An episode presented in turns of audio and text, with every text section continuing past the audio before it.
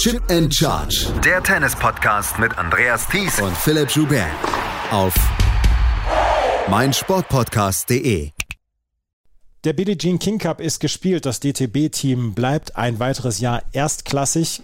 Die Schweiz gewinnt den Billie Jean King Cup, die Billie Jean King Cup Finals. Die ATP Finals sind losgegangen mit einer Niederlage von Rafael Nadal unter anderem. Und wir haben letzte Woche die ähm, Next Gen Finals gehabt und wir haben den United Cup. Das sind die Themen des heutigen Podcasts hier von Chip and Charge. Herzlich willkommen dazu. Mein Name ist Andreas Thies, natürlich auch wieder mit dabei Philipp Schubert. Hallo Philipp. Hallo Andreas. Es geht so langsam auf die Zielgerade, aber wenn die Zielgerade erreicht wird, geht es dann schon gleich wieder los, weil es gibt diese Schauturniere in Saudi-Arabien und in Dubai und dann gibt es den United Cup ab Ende Dezember. So eine richtige Pause wird es nicht geben im Tennis. Und wer heute auf der, vor der Tür war, der weiß, wie kalt die Zielgerade hier mittlerweile schon ist. Also es fühlt sich langsam nach Winter an und auch im Tennis. Und du schon gesagt, ähm, die, die, naja, diese ganzen Schauturniere, in den arabischen Staaten, die werden immer populärer. Ich vermute, da wird auch immer mehr Geld gezahlt werden. Also das äh, scheint sich wie so ein Schaukampfzirkus noch zu etablieren, wo dann noch sechs bis vermutlich siebenstellige Summen verdient werden können in den nächsten Wochen.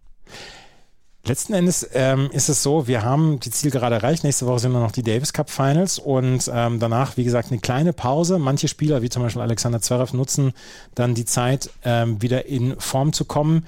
Ähm, also ein bisschen geht ja schon die Vorfreude los auf das neue Jahr, gerade mit United Cup und dann den Australian Open. Es wirft alles seine Schatten voraus. Ja, mir scheint es noch weit weg. Ähm, noch liegt Weihnachten davor, aber wie wir im Laufe der Sendung feststellen werden, ist es dann wirklich sehr schnell nach Weihnachten, dass die Saison beginnt. Wenn ihr es noch nicht wisst, lasst euch überraschen und hört bis zum Ende durch, dann wisst ihr es genau. ähm, wir werden als erstes gleich über die Billie Jean King Cup Finals sprechen und das Billie Jean King Cup ähm, Playoff-Duell zwischen Deutschland und Kroatien, was Deutschland gewonnen hat mit 3 zu 1 in Rijeka.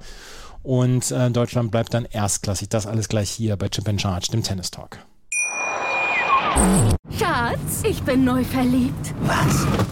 Da drüben. Das ist er. Aber das ist ein Auto. Ja, eben. Mit ihm habe ich alles richtig gemacht. Wunschauto einfach kaufen, verkaufen oder leasen. Bei Autoscout24. Alles richtig gemacht. In rund 40 Folgen habt ihr mich jetzt schon sagen hören, I want to tell you about the Beatles. Ich habe euch die Geschichten zu ihren Alben und ihren Songs erzählt, euch ihre wichtigsten Wegbegleiter und Vertraute vorgestellt und natürlich die Orte, die für die Bandgeschichte eine wichtige Rolle spielten. Habt ihr die drei bisherigen Staffeln schon durchgehört? Nein? Na, worauf wartet ihr dann noch? Rein in den Podcatcher eurer Wahl und einfach mal losgehört. Und folgt gerne auch unserem Instagram-Kanal iwtty-Beatles Podcast. Das Billie Jean Kim Cup Team des DTB hat am Wochenende den Abstieg vermieden und ist in der Weltgruppe geblieben und wird auch nächstes Jahr in der Weltgruppe spielen. Aber es war ein anderes Match als in irgendeiner Weise geplant. Tatjana Maria hatte abgesagt wegen einer Verletzung. Deswegen kam Eva Lies zu ihrem ersten Einsatz, beziehungsweise war schon mal im Team. Und dann gab es dann schon zwischendurch so ein paar Bemerkungen, naja, könnte Eva Lies vielleicht ähm, auch ein Einzel spielen, weil sie war in den letzten Wochen in sehr, sehr guter Form gewesen, hatte ein Finale erreicht, hatte ein äh, Turnier gewonnen in Tirna ähm, auf ITF-Ebene, also war in richtig guter Form. Allerdings hatte auch Annalena Friedsam in der Woche vor diesem Billie Jean King Cup Selbstvertrauen gesammelt, als sie im Finale von Midland in Texas stand in einem ITF-Finale. Also eigentlich gute Voraussetzungen für das Team um Rainer Schüttler. Aber sie trafen mit Petra Matic und Donna Vekic auf zwei Spielerinnen, die schon beide in der Weltspitze gewesen waren und die in irgendeiner Weise dann auch schon favorisiert waren. Aber Philipp, es war so ein bisschen die perfekte Woche für das deutsche Team, weil sie trafen auf ähm, mehrere Spielerinnen, die entweder verletzt oder außer Form waren. Und so kamen Eva Lies und Jule Niemeyer und Annalena Friedsam ähm, zu diesem 3 zu 1 Sieg, der am Ende sogar relativ ungefährdet war. Ja, war er. Und ich würde mal tippen, dass diese Halle mal ganz ursprünglich oder der Belag in der Halle mal ganz ursprünglich gelegt worden war für Donna Vekic. Die ist ja eine eigentlich sehr gute Hallenspielerin, vor allem eine, die durchaus einen schnellen Boden schätzt. Nur du hast gesagt, die konnte nicht antreten und Petra Matic ist im Moment nicht in Form. Und dann haben wir natürlich noch mit Petra Marcinko, so würde mhm. ich sie aussprechen, ja. ähm, die aktuelle Australian Open Juniorensiegerin. Aber so richtig konnten die Kroatinnen dann im deutschen Team nicht das Wasser reichen. Und das ist natürlich schon überraschend. Man weiß nie, wie es mit, mit Vekic ausgegangen wäre. Aber so kann man sagen, waren hier die Hauptdarstellerinnen ganz klar das Team des DTB.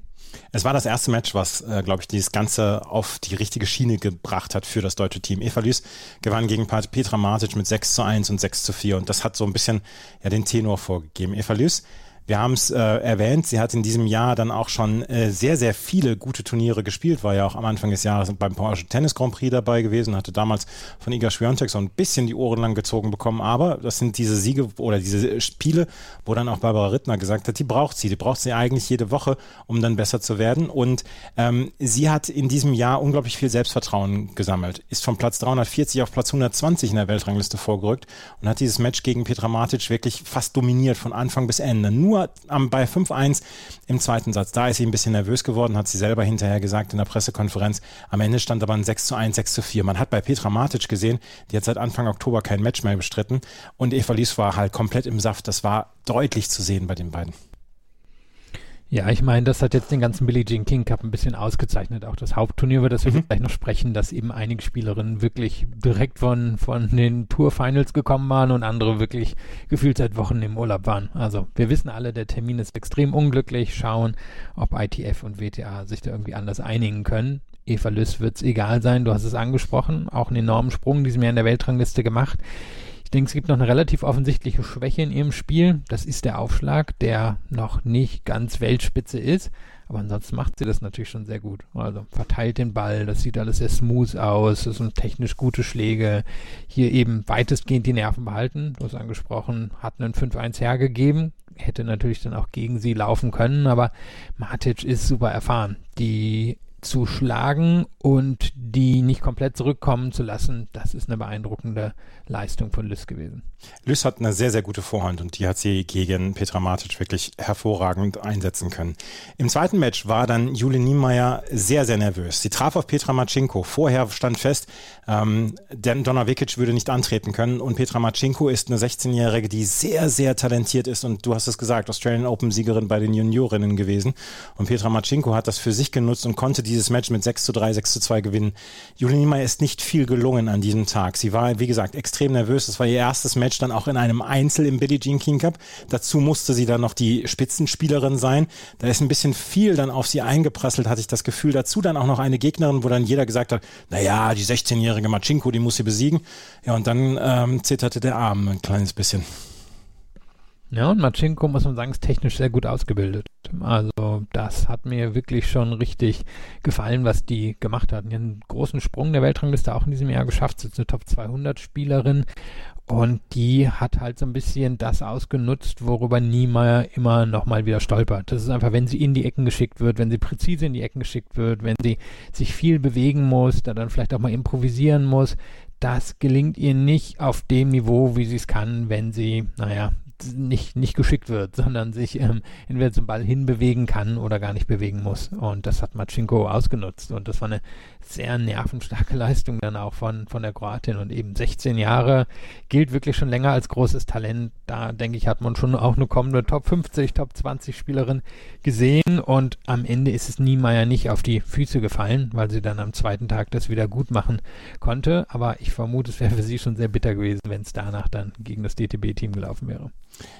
Iva Majoli, die Teamchefin der Kroatinnen, hatte am nächsten Tag dann statt Petra Matic Anna Konjuch aufgestellt. Und das ist ja, wenn alle Spielerinnen top bei Form sind, dann ist das ein sehr tiefes Team, was die Kroatinnen dort haben. Mit Petra Macinko, mit Petra Matic, mit Donna Vekic und dann auch Anna Konjuch.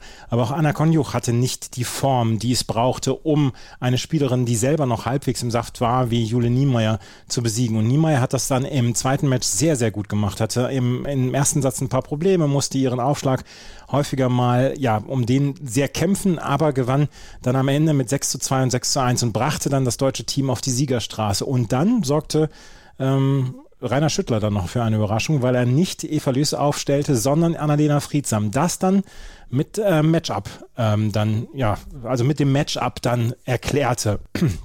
Er sagte, das wäre für ihn das bessere Matchup von Annalena Friedsam gegen Petra Marcinko. Dazu war ähm, Eva Lys vielleicht so ein kleines bisschen emotional auch alle nach ihrem ersten Match, nach ihrem ersten aufwühlenden Match. Und so gab er Annalena Friedsam das Vertrauen. Die hatte auch im ersten Satz so ein paar wackelige Aufschlagspiele, konnte die aber durchbringen und dann am Ende mit 6 zu 4 und 6 zu 1 gewonnen. Und da hat Rainer Schüttler dann am Ende, hinterher weiß man es immer besser, alles richtig gemacht, Annalena Friedsam das Vertrauen zu schenken. Die war ja, wie gesagt, auch schon mit Selbstvertrauen in dieses Match reingekommen und hat dann den 6, 3 zu 1 Sieg nach Hause gebracht. Ich habe nicht damit gerechnet, dass es dann am Ende dann doch so eine recht klare Nummer werden würde. Nee, ähm, ich auch nicht. Hätte sogar gedacht, dass die Kroatinnen das wahrscheinlich 3-2 oder so gewinnen. Nur am Ende weiß man es dann besser und wir müssen über das Match von Konjuch gegen Niemeyer nicht so viel sagen. Das war ehrlicherweise überhaupt nicht gut von Konjuch. Die ist ja, also die hatte dieses tolle Comeback in 2021 dieses Jahr teilweise schon wieder Verletzungen gehabt und irgendwie nie so richtig in Form gekommen und das war nicht gut gegen Niemeyer. Also das, da, da musste Niemeyer nicht so viel tun, um das am Ende zu gewinnen und dann war das interessantere Match, du hast ja auch schon drüber gesprochen, das zwischen Friedsam und Marcinko. Da hat man dann vielleicht auch gesehen, Marcinko eben noch nicht so die Erfahrung, dass sie dann mit einer stabilen Spielerin wie Friedsam fertig wird, die ja auch richtig gute letzte Wochen gehabt hat, die im letzten halben Jahr nochmal so ein bisschen vielleicht den Angriff nimmt, um es doch nochmal in die Top 100 zu schaffen. Wir wissen alle, dass sie ein ziemlich enormes Talent hat, dass sie aber auch Verletzungen und, naja, einfach die Konstanzen davon abgehalten haben, wirklich mal einen, einen richtig langen Aufenthalt in den Top 100 hinzulegen. Und hier hat man gesehen, im Moment ist sie wirklich durchtrainiert, sie ist gut auf den Beinen, sie konnte das Spiel kontrollieren, ohne dass sie jetzt nur in die Defensive gehen musste, sondern einfach durch Länge und dadurch, dass sie Machinko hat, die Fehler machen lassen und du hast gesagt, Schüttler war der, der es entschieden hat, der es hier gesehen hat, wie es laufen könnte. Und vielleicht ist ihm das dann auch noch ein bisschen leichter gefallen nach dem ganz klaren Sieg, den Niemeyer da, da hingelegt hatte. Annalena Friedsam ist im Moment auf Platz 141 der Weltrangliste. Ich weiß nicht, ob sie in den nächsten Wochen jetzt noch spielen wird, ITF-Turniere. Ich weiß, dass Eva Lys in dieser Woche dann in Bratislava gemeldet hat und dass sie dort spielen wird. Und sie hat tatsächlich noch die Chance, unter die Top 100 zu kommen und dann vielleicht sogar für das Hauptfeld gesetzt zu sein nächstes Jahr bei den Australian Open. Ich gehe davon aus, dass das ihr ganz großes Ziel sein wird, jetzt die letzten zwei Wochen, bevor dann Ende November dann die Entry-List für die Australian Open stattfinden oder feststehen wird die dann ja Mitte Januar dann stattfinden werden, wofür wir dann auch sehr, sehr ausführlich berichten werden. Also das deutsche Team spielt in der nächsten Saison auch wieder in der Weltgruppe. Dann geht es gegen Brasilien und das zu Hause. Und das hatte sich Rainer Schüttler vorher gewünscht. Er hat gesagt, Mensch, ich möchte endlich mal wieder ein Heimspiel haben. Nächstes Jahr gegen Brasilien, gegen Beatrice Haddad-Maia, gegen Laura Pigossi, äh, gegen Gabriela Che zum Beispiel. Das könnte eine sehr interessante Nummer werden. Ja, also auch noch nicht eins, was ich jetzt den Deutschen sofort zuschreiben würde, weil Doppel dürfte in dem Fall eigentlich an Brasilien gehen. Das, das sind wirklich gute Spielerinnen. Mhm. Jetzt halt natürlich die Frage, wie umgehen mit Haddad Maia. Ähm, passt man den Boden für sie an? Überlegt man sich vielleicht auf eher was Langsames zu gehen, weil die, die wird einen schnellen Belag durchaus schätzen. Oder sagt man, naja, das machen wir jetzt unabhängig von ihr und so, so wie wir es gebrauchen könnten.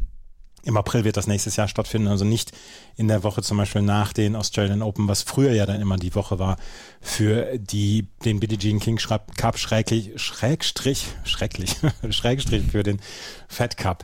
Der Billie Jean King Cup an sich hat aber letzte Woche in Glasgow seine Finals gehabt. Wir hatten vier Dreiergruppen. Dort haben sich immer die Gruppensiegerinnen qualifiziert und dann das Halbfinale gespielt. Und dann am Ende hat die Schweiz gewonnen. Mit einem 2 zu 0 Sieg gegen Australien. Und Philipp, wir können sagen, ganz klarer MVP der kompletten Woche das war Belinda Bencic, die in irgendeiner Weise einen Schalter umlegen kann, wenn es für das eigene Land geht und nicht einen einzigen Satzverlust hinnehmen musste. In der Gruppe gegen Kanada und Italien schon ähm, ohne Blessuren rausgegangen ist. Im Halbfinale gegen die Tschechische Republik keine Probleme hatte und dann im Finale gegen Australien, gegen Ayla Tomljanovic den Sieg ganz, ganz sicher nach Hause gebracht hat. Was für eine Woche für Belinda Bencic.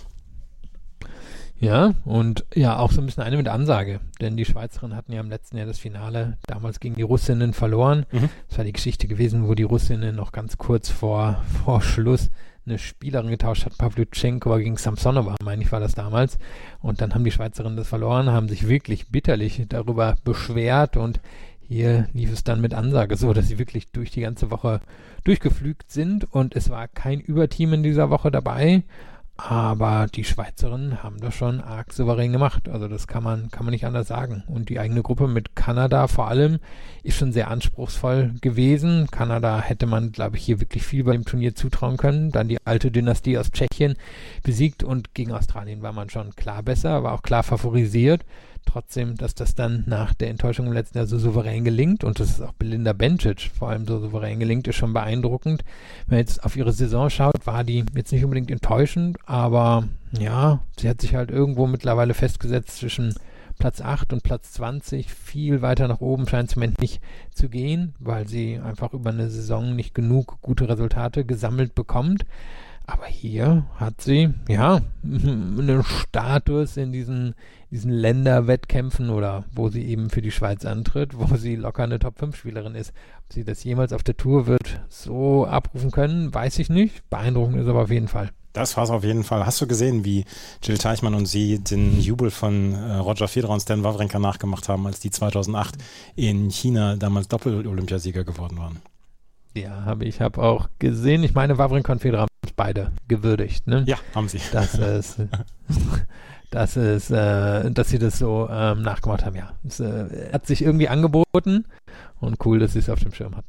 Es stand in diesem Jahr, ich hatte die ganze Zeit sogar das Gefühl, das war so dieses Redemption-Jahr für die Schweiz, weil ähm, sie waren so durchgegangen, sie hatten vorher alle irgendwie als, als Ritual für das Team, hatten sich alle die Fingernägel lackiert. Selbst Heinz Günther, der Teamchef der Schweizer, hatte seine Fingernägel lackiert und ähm, das war so ein, so ein Gruppengefüge, was dann am Ende dazu geführt hat, dass die Spielerinnen wirklich alle dabei waren. Viktoria Golubitz hat ihren Anteil dazu beigetragen, Jill Teichmann mit ihrem wichtigen Sieg im ersten Einzel gegen Storm Sanders, die hier eine überragende Woche hätte, hatte. Und wenn wir über Belinda Bencic nicht sprechen würden, müssten wir über Storm Sanders dann noch sprechen.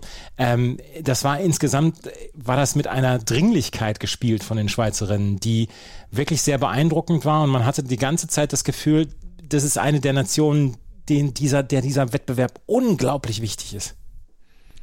Naja, und es waren ja auch mit die einzigen, die wirklich Fans dabei hatten. Also ja. wir hatten hier wieder so ein bisschen das Problem wie bei den Davis Cup Zwischenrunden, wo, wenn das Heimteam nicht gespielt hat, relativ wenig los war, aber die Schweizer hatten eine einigermaßen laute Gruppe dabei, die dann auch Musik zwischendrin gemacht hat. Also das, das war schön zu sehen und jetzt wird natürlich auch interessant, werden die Schweizerinnen das jetzt versuchen in den nächsten Jahren durchzuziehen? Sehen wir die jetzt immer als, ähm, naja, eben auch als so eine mögliche Dynastie oder war das jetzt das eine Mal, dass sie es unbedingt schaffen wollten?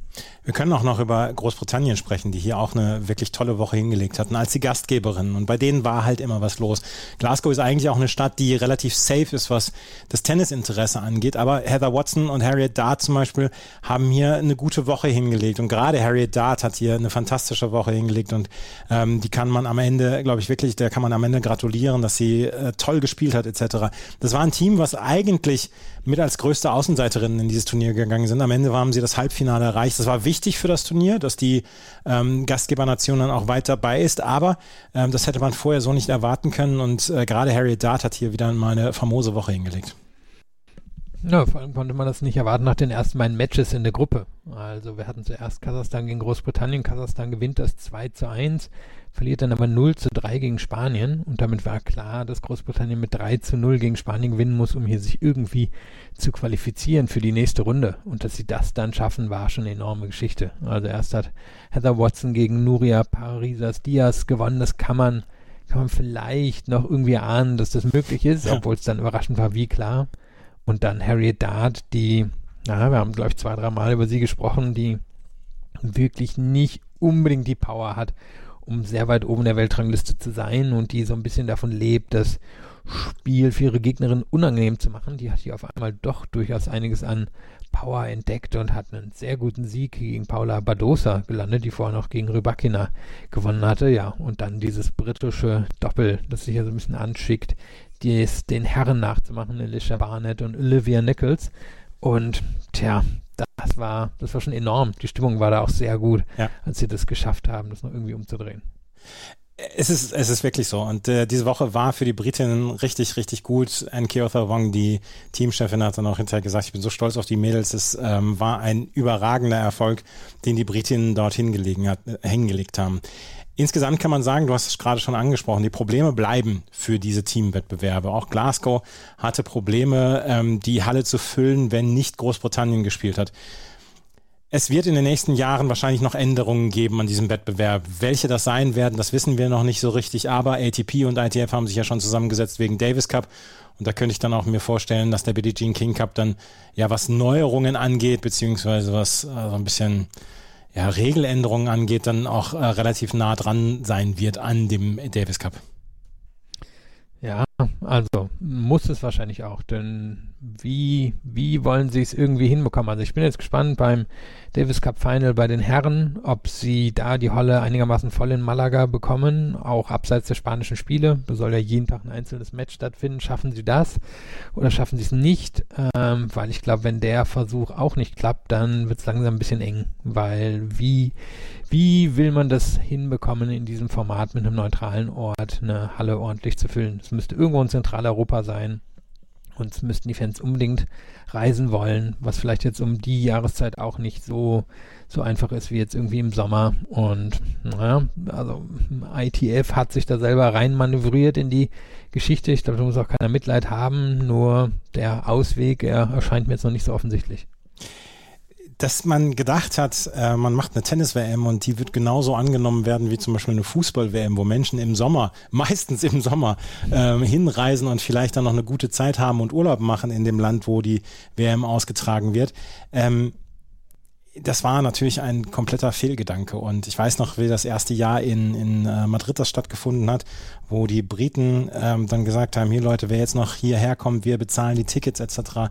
Das war halt alles immer eine sehr ziemliche Geisteratmosphäre. Und hier war es dann auch so. Es war ein bisschen besser. Wie gesagt, Glasgow ist, glaube ich, wirklich eine gute Stadt für ähm, Tennis, aber ähm, insgesamt war das dann auch wieder zu mau, muss man dann einfach deutlich so sagen. Auf jeden Fall den Billie Jean King Cup, ein Team oder eine Nation, die meisten Nationen haben diesen Wettbewerb wirklich sehr, sehr ernst genommen. Und dieses Team, was den der Wettbewerb am ernstesten genommen hat, das war am Ende äh, die Schweiz, die gegen Australien 2 zu 0 gewonnen hat. Eins noch gerade, Sam Stoja, da ist die Karriere jetzt, glaube ich, beendet. Ich habe es noch nicht ganz genau gehört, aber Stand ich meine, sie sie hat nicht beim United Cup auf der Liste? Ah, das kann sein.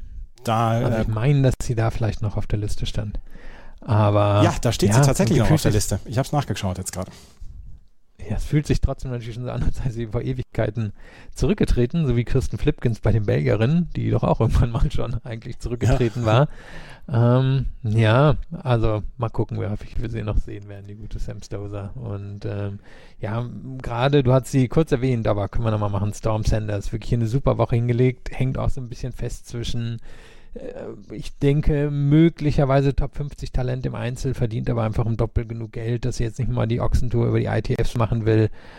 Kennen wir, hat Krejcikova irgendwie erfolgreich umschifft, dann in Mitte ihrer 20er, gelingt aber sehr selten. Mal gucken, ob Storm Sanders da, da vielleicht Stozer nachfolgen kann. Die war ja auch mal einst eine Doppelexpertin und hat es dann noch im Einzel geschafft. Genau, das ist auf jeden Fall ähm, eine Geschichte, die wir auf jeden Fall noch mit erzählen mussten. Der Billie Jean King Cup wurde von der Schweiz gewonnen. Die deutsche Mannschaft ist nächstes Jahr in der Weltgruppe dabei. Sie haben gegen Kroatien gewonnen. Wenn wir uns gleich wieder hören, dann werden wir über die ATP Finals sprechen, weil die sind nämlich am Sonntag gestartet. Da können wir über die ersten Matches sprechen.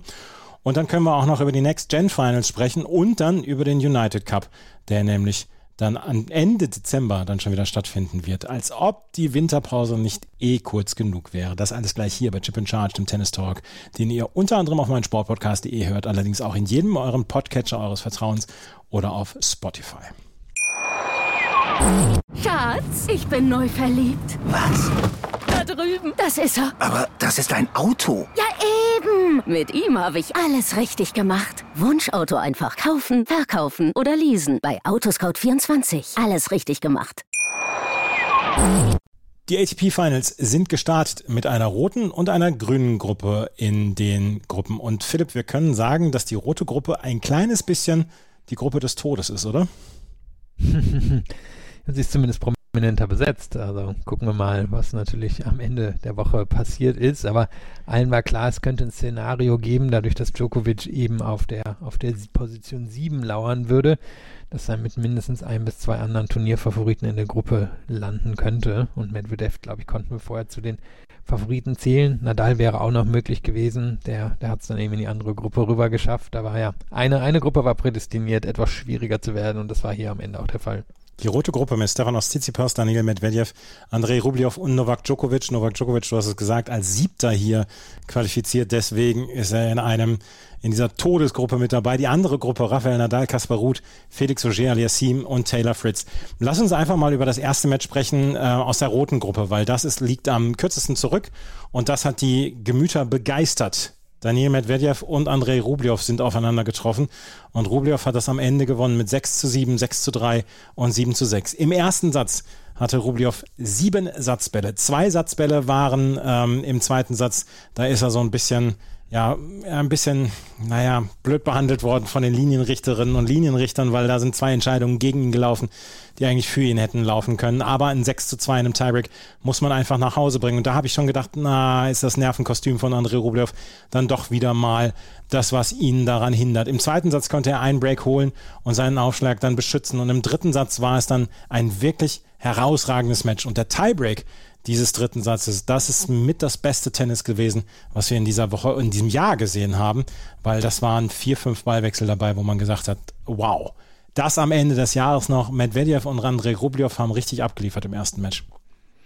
Ja, war der Tiebreak war eine Gedenkveranstaltung für Gilles Simon. Ja, aber auf höherem Tempo. Auf höherem Temponiveau. Aber war schon teils 40 Mal wird der Ball schon was Netz mhm. gegangen sein, ne? Also, halt, halt ein anderes schon, Tempo. War, als bei Gilles Simon.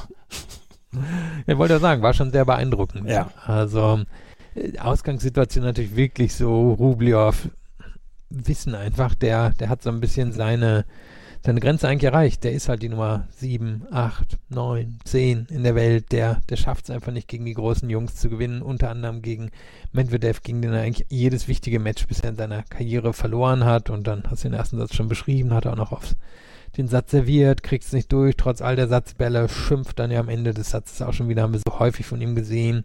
Und dann stürzt er häufig ein bisschen, bisschen ab. Also das war bestes Beispiel US Open, wo ja die nervliche Anspannung so groß war, dass er ja zum Ende irgendwie kaum noch sich konzentrieren konnte, weil er wieder so viele Chancen hatte liegen lassen. So dann hier A, erstmal den zweiten Satz relativ souverän gewinnt, beeindruckend dass er im dritten mindestens genauso gut ist wie, äh, wie Medvedev, dass er alleine im Tiebreak, es müssten drei, es waren drei Matchspieler, glaube ich, ne? Ne, vier, ne, drei oder vier, die er, die er dann alleine hatte, die er nicht nutzen konnte, die Medvedev eben teilweise mit Dauer Ballwechseln abgewehrt hat und am Ende gewinnt Rublev das irgendwie und fällt dann ja auch auf den Rücken, als hätte er wirklich mal ein Grand Slam Turnier gewonnen, aber kann es verstehen. Denn ich glaube, hätte er das auch noch verloren, dann hätte er sich hier vielleicht schon abgemeldet von dem Turnier und das hätte einfach so gut gepasst zu den letzten Jahren seiner Karriere. Vor allen Dingen hätte er sich wieder irgendwie verletzt mit, mit äh, Dingen, mit seinem Schläger oder mit seiner eigenen Hand oder so. Weil da habe ich immer Angst vor, dass er sich irgendwann selber verletzt, weil er, er, er ist keiner, der den Ball durch die Halle schlägt. Das, das muss man ihm ja positiv anrechnen. Aber er versucht den Schläger überm Knie zu zerbrechen, er haut sich die Seiten vor den Kopf, er haut oder er krallt in den Ball rein etc. Er, er trägt ja sein, sein emotionales Herz auf der Zunge. Aber ähm, dass er das heute durchgezogen hat, das fand ich wirklich richtig gut. Und ähm, ich gebe zu, ich habe es ihm gegönnt. Ich versuche ja so neutral wie möglich zu sein, aber da habe ich dann schon gedacht, das finde ich cool, dass er das Match gewonnen hat, weil das macht diese Gruppe deutlich, noch deutlich interessanter, weil ich jetzt glaube, dass alle vier dieses Halbfinale erreichen können in dieser Gruppe. Und ähm, es war einfach, glaube ich, ein unglaublich wichtiger Sieg für ihn, rein emotional, dass man so ein Match dann mal durchzieht mit so einem Tiebreak am Ende, wo ähm, Daniel Medvedev auch im Tiebreak dann irgendwann aufgegeben hat, Fehler zu machen, wo man, wo er nicht in irgendeiner Weise kleinen beigegeben hat, sondern einfach gesagt hat, mach du den Punkt, ich mache hier erstmal gar nichts. Ja, und du, du hast das Verhalten von Rublev beschrieben. Ich meine, was damals bei Mikhail Yuzhny noch lustig war, das ist ja bei ihm wirklich eher schon traurig mit anzusehen. Und ich weiß nicht, ob das weggehen kann durch, durch Siege, die er schafft, nur habe ich es ihm dann am Ende auf jeden Fall auch gegönnt, dass er das gewinnt. Also wenn er das jetzt auch noch weggegeben hätte, klar, wenn es jetzt ein 3-6, 3-6 ist, meine Güte, ist so, ist halt einfach klar der zweitbeste Spieler, nur war er ja hier mindestens ebenbürtig. Und dass er das dann am Ende schafft, habe ich ihm auf jeden Fall auch gegönnt. Und wie gesagt, die Gruppe ist offen. Sprechen gleich noch über das zweite Match. Nur, ja, mal gucken. Medvedev, den wir auch schon mal erwähnen können, der, der wird sich schon ein bisschen ärgern. Der, dem, ne, läuft die, oder eigentlich lief ja schon die ganze Saison nicht so richtig. Und irgendwie läuft alles ein bisschen aus dem Ruder im Moment. Daniel Medvedev, die Saison, man, man kann sie nicht so richtig greifen, oder? Das, ähm, man hat nicht das Gefühl, dass er im Moment so diese Dominanz entwickeln kann wie früher mal, wie, wie letztes oder vorletztes Jahr mal. Na, definitiv stagniert. Also mhm. gerade nach den Australian Open, da war er noch teilweise überragend, dann das Finale, zwei Sätze, fast ein Break-Vorsprung gegen Nadal, danach bricht er ein und ist halt müssen sagen, war eine längere Verletzungsphase drin, aber auch darüber hinaus nicht, nicht an das Niveau des letzten Jahres rangekommen. Auch jetzt nicht bisher in den letzten Wochen. Er kann hier noch im Turnier weit kommen, nur im Moment sieht er jetzt nicht unbedingt aus wie Favorit Nummer zwei oder drei hier. Dann lass uns über das Match sprechen, was eben gerade erst zu, zu Ende gegangen ist. Das Match zwischen Novak Djokovic und Stefanos Tsitsipas. Und das hat Novak Djokovic in beeindruckender Manier gewonnen. Er gewann heute gegen Stefanos Tsitsipas mit 6 zu 4 und 7 zu 6. Und Philipp, ich mag ähm, Stefanos Tsitsipas überhaupt keine Vorwürfe machen. Vielleicht auf der Rückhand zwischendurch ein bisschen angreifbar. Aber ansonsten war das ein fast perfektes Match von Novak Djokovic. Und vor allen Dingen, es war insgesamt ein sehr, sehr gutes Match. Ja, fand ich auch. Hatte zwischendrin mir gedacht, man stelle sich vor, Federer vor fünf Jahren, hier gegen den Djokovic, bei den Bedingungen, das wäre wahrscheinlich ein spektakuläres Match geworden. Tsitsipas ist ja nun einer derjenigen, die da relativ nahe rankommen können an die Qualität, die uns Federer über die Jahre gegeben hat. Und er hätte das Match wahrscheinlich irgendwie sogar gewinnen können. Nur China auf der anderen Seite unglaublich weit weg. Ich gucke gerade so ein bisschen bei der Statistik nochmal drüber. Acht Punkte waren am Ende eigentlich nur der Unterschied. Und mhm. Tsitsipas hat ja wahnsinnig gut serviert. Hat auch bei den kurzen Punkten das am Ende für sich entschieden. Aber alles darüber ging ziemlich klar an Djokovic. Und zwar fand ich eine Wahnsinnsvorstellung von Djokovic. Bedingungen haben ihm sicherlich sehr gut gepasst. Und er hat dann wirklich was draus gemacht. Also ich war sehr beeindruckt von ihm. Ich war auch extrem beeindruckt und ich muss ganz ehrlich sagen, was ich eben schon gesagt habe, ich, ich kann Stefanos Tsitsipas nicht wirklich viel vorwerfen. Er hat im ersten Satz hat er sein Aufschlagspiel gleich als erstes verloren und dann lief er diesen Break hinterher. Wie Novak Djokovic heute mit seiner Vorhand dieses, diesen ersten Satz vor allem diktiert hat, ähm, das fand ich beeindruckend. Dazu kam sein guter Aufschlag. Er hat im zweiten Satz einmal eine Situation gehabt, wo er ähm, Breakbälle gegen sich hatte und wo der erste Aufschlag nicht kam, wo er zwei Doppelfeder, glaube ich, hintereinander hatte. Ansonsten ist das alles sehr, sehr makellos gewesen. Beide sehr viele Winner etc. geschlagen. Und ich glaube, dass Tsitsipas heute gegen sehr viele andere Spieler gewonnen hätte. Novak Djokovic war, ich habe es auf Twitter genannt, locked in, aber komplett. Ja, also ich gehe auch davon aus, dass Tsitsipas beide anderen heute in der Gruppe besiegt hätte. Einfach weil ein solcher Servicetag halt ein totaler Vorteil ist, den er hier hingelegt hat. Nur gegen Djokovic hilft das halt nicht immer. Und das Locked-In, das beschreibt es halt. Djokovic war da, um hier ein Zeichen zu setzen hatten gerade im Vorgespräch irgendwie gewitzelt, der Chef ist da, er ist da. Und Sitzi passt halt aus wie einer der Angestellten. Vor allem da irgendwie auf die komische Idee gekommen sich sein Bart abzurasieren. Das würde ich mir nochmal überlegen. Aber gut, hat er Zeit bis zum nächsten Match für sich da vielleicht nochmal aufzuhübschen, ne? Ja, gut, aber er hatte diesen Bart schon in den letzten Wochen abrasiert. Er sieht, er sieht deutlich jünger aus ohne Bart. Ja, also ich sag mal, als jemand, der es ungefähr in Tsitsipas Alter erkannt hat, dass man sich nicht nass rasieren sollte. Gut, wo wir Körperhygiene sind. Ne? ja, ähm, wie fandst du das, dass äh, Stefanos Tsitsipas versucht hat, zwischendurch das Publikum hinter sich zu bringen? Das hat Novak Djokovic nicht so richtig gefallen. Er hat zwischendurch, hat er Tsitsipas so ein kleines bisschen getrollt, habe ich das Gefühl gehabt.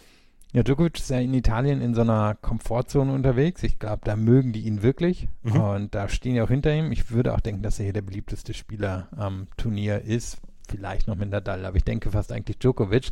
Und fand ich super, dass Tsitsipas das gemacht hat, auch schon früh gemacht hat. Das ist natürlich für ihn auch echt ein Katastrophenstart. Sofort das Break zu kassieren, dann war was, fünf Minuten um, da ist das Break ja. weg. Ist natürlich echt übel für ihn und dass er dann aber drin geblieben ist und dass er halt auch eine gewisse, na, eine gewisse Aggressivität gezeigt hat, denn die geht ihm ja manchmal ab. Ich meine, das ist immer noch das Jahr, in dem ihm Kyrgios teilweise vorgeführt hat, dann ja auch nochmal in Wimbledon und dass er sich hier wehrt, finde ich super. Im zweiten Satz war äh, Tsitsipas deutlich aggressiver und hat deutlich offensiver dann auch gespielt und hat dann das Match so ein zwischendurch so ein kleines bisschen auf seine Seite ziehen können. Aber es war nie so, dass äh, Djokovic locker gelassen hat. Er hat über die zwei Sätze bis auf das, was ich eben gesagt habe, dieses eine Aufschlagspiel, wo er mal zwei Breakbälle gegen sich hatte und zwei Doppelfeder geschlagen hat. Ansonsten war er wirklich komplett ähm, fokussiert und auf den Punkt hin fit. Und äh, was du gesagt hast, der Chef ist da, er wollte mal ein Statement setzen. Das ist sein 14. Sieg hintereinander im Eröffnungsspiel einer ATP Finals. Ja, krass, dass er aber 14 Jahre schon dabei war. Ja, ja. also, aber gut, das ist Novak Djokovic. Das ist Novak Djokovic. Er gewinnt dieses Match mit 6 zu 4 und 7 zu 6 und trifft dann übermorgen auf Andrei Rublev, Daniel Medvedev und Stefanos Tsitsipas spielen darum, dass sie am dritten Spieltag überhaupt noch was, äh, um was spielen können. Kommen wir zur grünen Gruppe. Da trafen Rafael Nadal, Kaspar Ruth, Felix Auger-Aliassime und Taylor Fritz aufeinander. Und wenn man mich vorher gefragt hätte, hätte ich gesagt, Felix Auger-Aliassime und Taylor Fritz werden auf jeden Fall diese ähm, Gruppe überstehen und durchstehen. Aber die erste Überraschung gab es gleich am Nachmittag, als Felix Auger-Aliassime mit 6 zu 7 und 4 zu 6 gegen Kaspar Ruth verlor. Und da so ein bisschen einen Rückfall in alte Zeiten gebracht hat, weil das habe ich nicht kommen sehen. Es ist ein relativ fixer Boden. Ich habe mir das Court Pace Rating geben lassen von der ATP. Das ist äh, fast auf einem Fast-Boden, also 43 ab 45 wird ein Boden als Fast ange, äh, angewertet oder gewertet. Und dass Felix Auger-Aliassime hier so angespannt wirkt, so nervös wirkt und Kaspar Ruth hier seine Chance wittert und auf einem Untergrund in der Halle auf schnellem Hartplatz, eigentlich nicht sein optimaler Boden. Damit hätte ich nie und nimmer gerechnet. Du? Nö, nicht direkt. also er schien ja ein bisschen erkältet oder so zu sein. Ja. Dürfen wir jetzt nicht unter den Tisch fallen lassen. Mein Moment. Wissen wir alle selber, gehen die Erkältungen rum. Also das, das schien ihn schon ein bisschen behindert zu haben. Dann, ja, ist halt mal wieder so ein bisschen der Tennisroboter ausgebrochen. Also er wirkt halt an Tagen, wo es nicht läuft, so unglaublich unkreativ. Und er hat sich halt immer wieder auf der Rückhand festnageln lassen und hat die dann auch teilweise nur zurückschieben können und hat Ruth dadurch das dominieren lassen. Also Ruth ist ja nie so richtig in Gefahr gekommen in dem Match. Klar war ein Tiebreak im ersten Satz drin, im zweiten gab es auch nur einen Break. Trotzdem sah Auger Aliassim eigentlich über das ganze Match wie der zweitbeste Spieler aus. Und das muss man sagen, ist eine Enttäuschung nach den letzten Wochen. Und Ruth kam hier, glaube ich, irgendwie mit einer Bilanz von 2-4 nach News Open rein. Auger Aliassim, weiß nicht aus dem Kopf, aber wird wahrscheinlich eher 20 zu 4 ja. gewesen sein. Den Anspruch muss er haben, das zu gewinnen. Und das ist er nicht mal nah dran gekommen. Ist er, ist er nicht. Und das ist ja etwas, wo ich dann wieder hadere mit mir und frage mich, woran liegt es? Und er hat diesen Wahnsinnsaufschlag. Er hat diesen Wahnsinns One-Two-Punch, also, also Aufschlag und die Vorhand danach, was sich in den letzten drei, vier Wochen als absolute Waffe erwiesen hat, wo er dann 13 Matches, 16 Matches sogar in Folge gewonnen hat und er quasi unantastbar war. Und dann kommt er hier nach Turin und gilt dann ja auch als Geheimfavorit und das ja völlig zu Recht, weil er diese Bilanz hatte. Und dann ähm, bringt er so ein Spiel, da hatte er seine Nerven auch nicht im Griff und das ist dann etwas, was er ja vielleicht sogar mit Andrei Rublev so ein bisschen gemein hat. Ja, obwohl er natürlich eigentlich erfolgreicher sein sollte als Rublev. Also er, er hat noch mehr eigentlich in seinem Spiel drin. Nur ist er jetzt natürlich auch nicht der Kandidat, der häufig aufgefallen ist als es läuft irgendwie schlecht und ich biege noch so ein Match um, sondern entweder es läuft gut für ihn, dann gewinnt er auch sehr viele Matches oder es läuft nicht gut für ihn, dann gewinnt er nicht so viele Matches. Und er scheint da irgendwie nicht so richtig den leistungstechnischen Mittelweg finden zu können. Ja, so nüchtern ist es manchmal zu betrachten. Ich bin nach wie vor ein bisschen überfragt. Das andere Spiel, das hat Taylor Fritz gewonnen gegen Rafael Nadal. Und wir dürfen nicht außer Acht lassen, dass Taylor Fritz fast ein perfektes Match für diesen Boden gespielt hat, mit seinem starken Aufschlag, mit seiner starken Vorhand, wo er dann hinterher dann auch gesagt hat, ähm, auf langsameren Böden muss ich mich mehr in meine Vorhand reinlehnen. Hier konnte ich mich bei diesem schnelleren Boden darauf verlassen, dass ich mit der Rückhand genügend Druck machen kann. Und Rafael Nadal, der dann auch ja quasi aus einer langen Pause rausgekommen ist, weil er lange nicht gespielt hat ähm, und hier nur ein Match dann hatte bei den äh, beim Turnier in Paris-Bercy, der hat hinterher gesagt, ich habe nicht genug Zeit gehabt, um meine Schläge wirklich vor richtig ansetzen zu können. Ich war ständig in der Defensive. Und das waren hier zwei Gegensätze, die aufeinander getroffen sind, wo dann Taylor Fritz am Ende gesagt hat, naja, der Boden, der ist fast perfekt für mich. Ja, gerade gegen Rafael Nadal. Also Nadal mag es ja nicht unbedingt. Wer wissen wir seit den, naja, seitdem Djokovic seine Dominanz angefangen hat, wenn man ihm zu häufig hart flach in die Vorhand spielt, dann kann sich daraus ein Problem entwickeln, weil er sich da einfach nicht in derselben Art daraus befreien kann, weil der Ball dann irgendwann ein bisschen kürzer wird, weil der Topspin dann auf den Gegner wartet und so konnte sich Fritz entweder seine Vorhandangriffe ziemlich perfekt vorbereiten, indem er irgendwann einen kurzen Ball bekommen hat, oder, oder er hat einen Fehler rausgepresst aus Nadal. Und das war im zweiten Satz dann schon sehr souverän. Ist jetzt auch das dritte Mal nacheinander, dass Nadal in einem dritten Satz oder in einem entscheidenden, nee, also in Paris war es der dritte Satz gegen Tommy Paul, der nicht gut aussah. Hier war es der zweite, gegen Tiafo war es der vierte. In New York, der nicht gut aussah. Da ist, ja, fehlt ihm im Moment einfach etwas. Nur hat das Fritz dann auch schon sehr souverän gemacht. Also, das, ähm, klar, konnte man vielleicht irgendwie erwarten bei dem Matchup. Trotzdem ist ja nicht so, dass Fritz hier mit sehr viel Erfahrung reingekommen ist in dem Format. Und dafür hat er es schon sehr souverän gelöst. Rafael Nadal hat seine letzten drei Matches verloren, die er gespielt hat. Gegen Francis TFO, gegen Tommy Paul und jetzt hier gegen Taylor Fritz. Drei Amerikaner dann auch noch hintereinander. Das ist jetzt eher Zufall. Aber das letzte Mal, dass er drei Matches hintereinander verloren hat, das war 2005 oder so. Also es ist eine lange, lange Zeit her. Und Rafael Nadal hat selber gesagt, ja, ich bin nicht so richtig in der Form, aber ich versuche es weiter und ich werde weiter versuchen, hier dann auch noch äh, weiterzukommen. Aber ich meine, der Wille zählt ja. Und dass er hier antritt, ist eine tolle Sache. Es ist auch eine tolle Sache fürs Turnier etc. Aber man sieht schon, dass auch jemand wie Rafael Nadal Matchpraxis braucht, Matches braucht, um dann wieder den alten Diesel ans Laufen zu bekommen. Ja, und wir dürfen nicht vergessen, hat natürlich noch eine Chance, ins Halbfinale ja. zu kommen. Kasper Ruth liegt ihn einfach sehr, sehr gut. Haben wir im French Open Finale gesehen. Auger Alassim, klar, wenn der einen überragenden Servicetag hat, dann kann Nadal wahrscheinlich einpacken. Nur wenn er den nicht hat, wenn er so eine Leistung bringt wie gegen Ruth, dann kann Nadal das auch realistischerweise gewinnen. Ich vermute, in einem Halbfinale wäre dann Schluss für ihn, nur ist es jetzt nicht ausgeschlossen, dass es da noch hinschafft. Er scheint allerdings wirklich ein gutes Stück von der Form aus der Sand- und Rasensaison entfernt zu sein. Also da so, wenn er, wenn er so weiterspielt wie in dem Match, dann wird er hier nicht weit kommen. Nur ist es ja bei ihm auch immer möglich, dass er noch eine Steigerung findet und die beiden nächsten Spieler könnten ihm durchaus liegen. Wir werden es sehen, wir werden es in den nächsten Tagen sehen und wir werden auch häufiger noch mit Podcasts zu den ATP Finals aufwarten bis zum Sonntag, äh, wenn das Finale ist. Da werden wir natürlich dann auch noch einen Podcast aufnehmen. Also es wird noch ein paar Podcasts von uns zu diesen ATP Finals geben. Kleiner Blick aufs Doppel.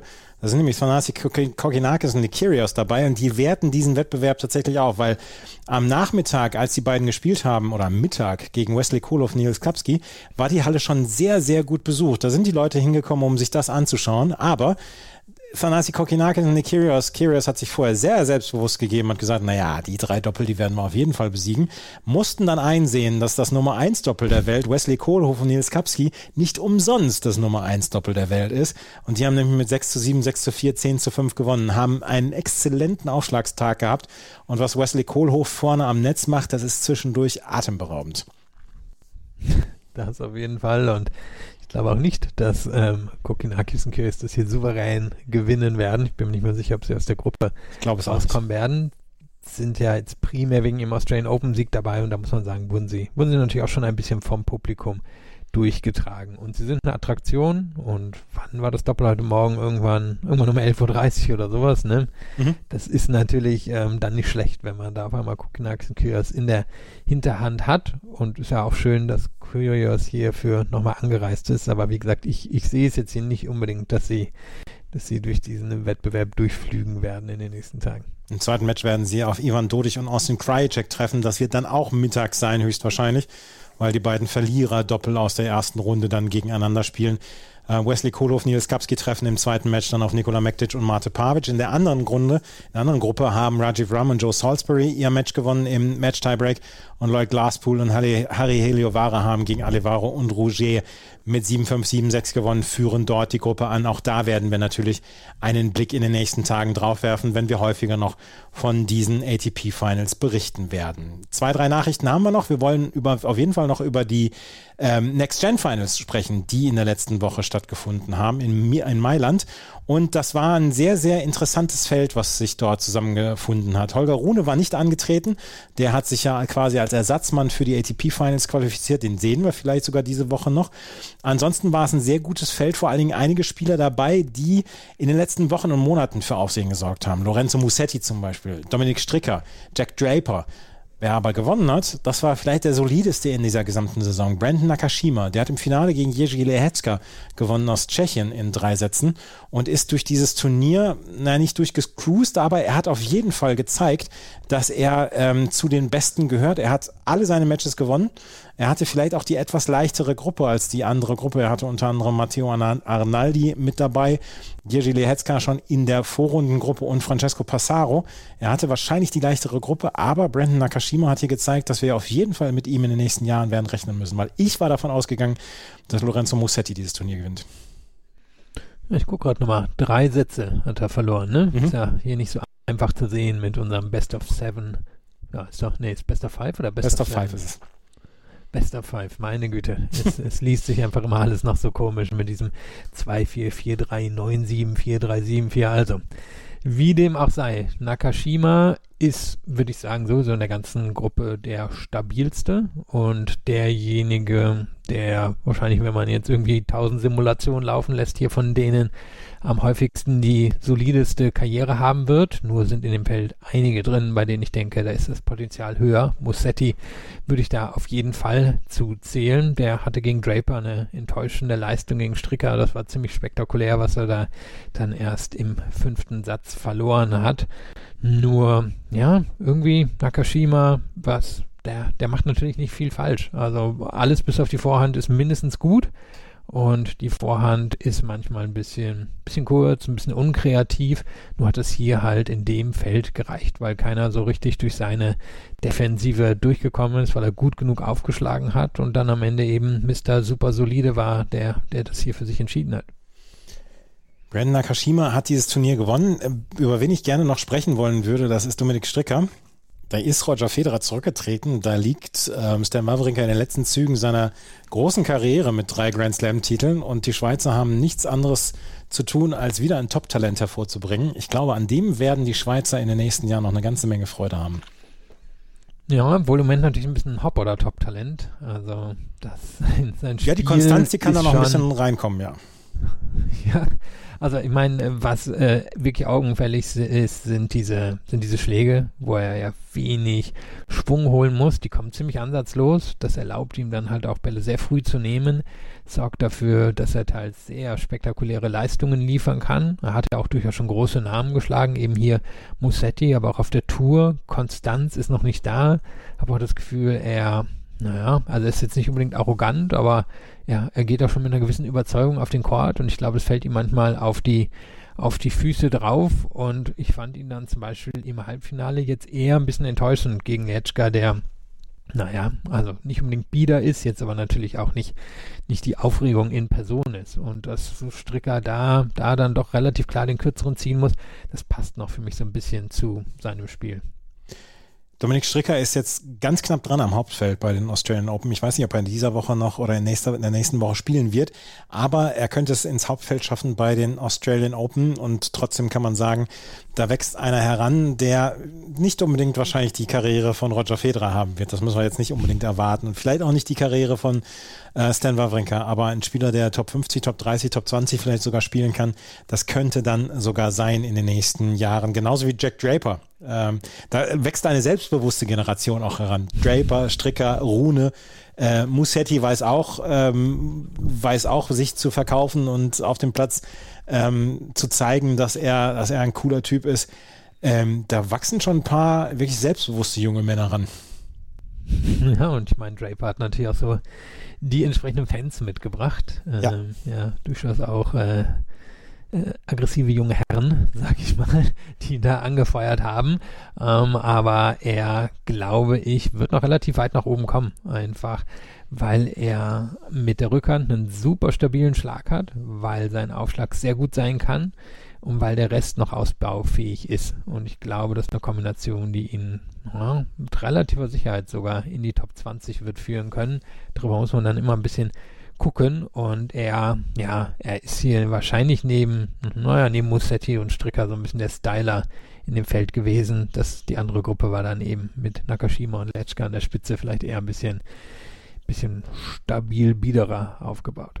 Jack Draper schon unter den Top 50 in der Welt. Also da ist auf jeden Fall jemand dabei, den wir nächstes Jahr dann bei den Australian Open sehen werden. Das waren die ATP Next Gen Finals. Von den Spielern werden wir, glaube ich, von den meisten noch eine ganze Menge hören in den nächsten Jahren. Lass uns noch einen kurzen Blick auf die United Cup Auslosung äh, bringen oder werfen. Am 29. Dezember startet dieser United Cup mit 18 Nationen, die dann dort äh, qualifiziert sein werden. In sechs Dreiergruppen wird gespielt, in Perth, in Brisbane und in Sydney. Und jetzt steht auch fest, gegen wen Deutschland in Sydney spielen wird. Und das am 1. Januar um 0 Uhr Wer, wenn nicht wir, werden in das neue Jahr reinfeiern und werden dann Sky oder Tennis TV oder was auch immer anmachen, um dann Jan-Lennart Struff anzuschauen oder Oskar Otze oder wen auch immer oder Alexander Zverev und dann ähm, zu schauen, wie der United Cup laufen wird. 0 Uhr an Neujahr, genau an 0 Uhr spielt das deutsche Team dann gegen die USA und gegen Tschechien spielen sie. Ist das nicht ein toller Zeitplan? Oh, viel Erfolg, ne?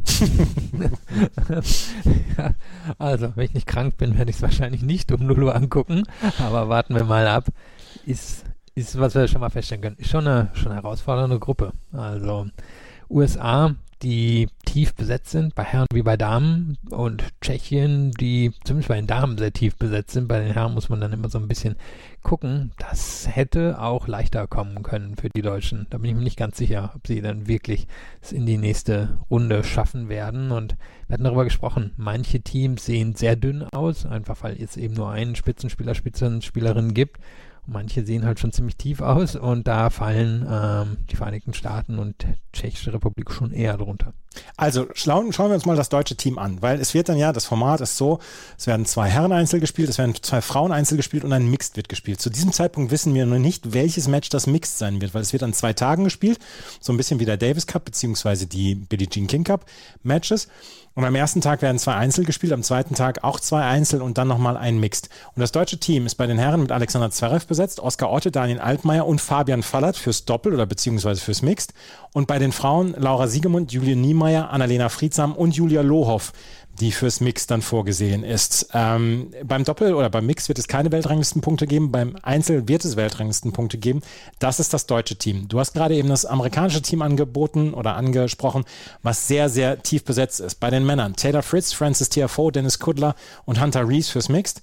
Und bei den Frauen Jessica Pegula, Madison Keys, Alicia Parks und Desiree Kraftschick. Das ist ein sehr, sehr gutes Team.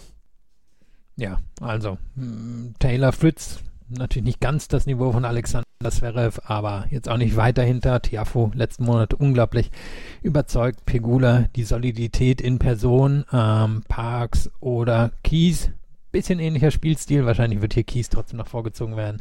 Und Kraftchick ist eben eine von den Doppelspielerinnen, die schon mit ganz vielen verschiedenen Partnerinnen und auch Partnern bei den Herren, eine sehr gute Mixed-Spielerin, unterwegs war. Und die, glaube ich, sitzt da perfekt, um ähm, ja, hier mit jedem eingesetzt werden zu können.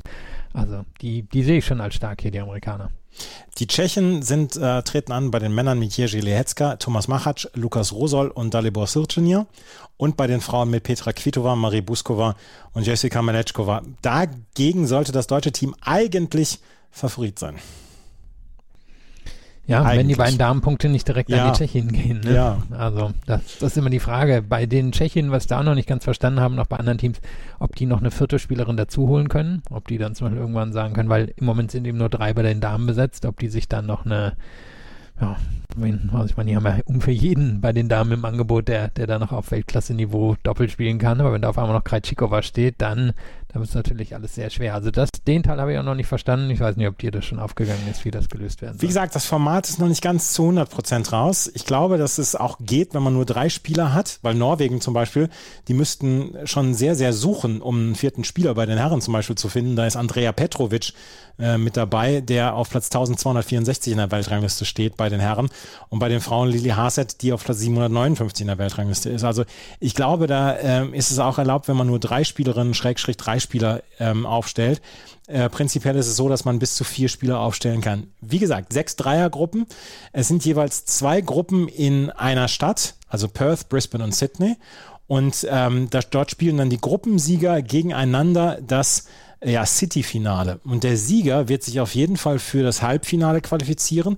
Dazu der beste Verlierer aus diesen City-Finals. Und diese City-Finals-Sieger, die werden dann nach Sydney reisen und dort werden dann die Halbfinals und Finals ausgetragen werden. Aber das komplette Format, das steht noch nicht zu 100 Prozent fest. Ihr werdet auf jeden Fall darüber informiert auf Twitter at Chip. Dort werden wir euch auf jeden Fall informieren, wie das Format dann laufen wird. Ähm, das wissen wir zu diesem Zeitpunkt auch noch nicht hundertprozentig genau. Das Tennismagazin hatte auch nochmal nachgefragt, ob das erste Match oder das dritte Match das Mixed sein wird am zweiten Tag. Das wissen wir nämlich auch zu diesem Zeitpunkt noch nicht. Da gibt es also die, das ein oder andere Fragezeichen. Ich hoffe einfach, dass dieser, dass dieser Wettbewerb ein Erfolg wird. Ich bin noch ein kleines bisschen am Zweifeln, aber wir werden es sehen. Und gerade Tennis Australia lässt sich ja fast jedes Jahr ein bisschen was Neues einfallen. Und ähm, unterhaltsam wird es wohl werden, denke ich. Ja, und ich denke, ab dem Halbfinale oder so wird das auch schon Aufmerksamkeit bekommen. Ich vermute, davor ist das einfach zu unübersichtlich. zu viele Menschen involviert. Ja, da, da kann ich mir vorstellen, dass das einfach so ein bisschen untergeht und dann ab dem Halbfinale oder so richtig spannend werden wird. Wir werden sehen und wir werden natürlich euch darüber auch informieren und danach gehen die Australian Open los. Ich werde bei den Australian Open dann vor Ort sein und dann äh, werden wir auch eine ganze Menge von diesen Australian Open berichten. Das war's mit der heutigen Ausgabe von Chip and Charge, dem Tennis Talk, den ihr auf meinsportpodcast.de hören könnt und in jedem Podcatcher eures Vertrauens. Wenn euch das gefällt, was wir machen, freuen wir uns über Bewertungen, Rezensionen auf iTunes und auf Spotify. Folgt uns gerne auf Twitter, Facebook und Instagram. Und ansonsten können wir noch sagen, in dieser Woche gibt es noch einige Podcasts ähm, zu den ATP Finals, also schaltet immer wieder ein. Vielen Dank fürs Zuhören. Bis zum nächsten Mal. Auf Wiederhören.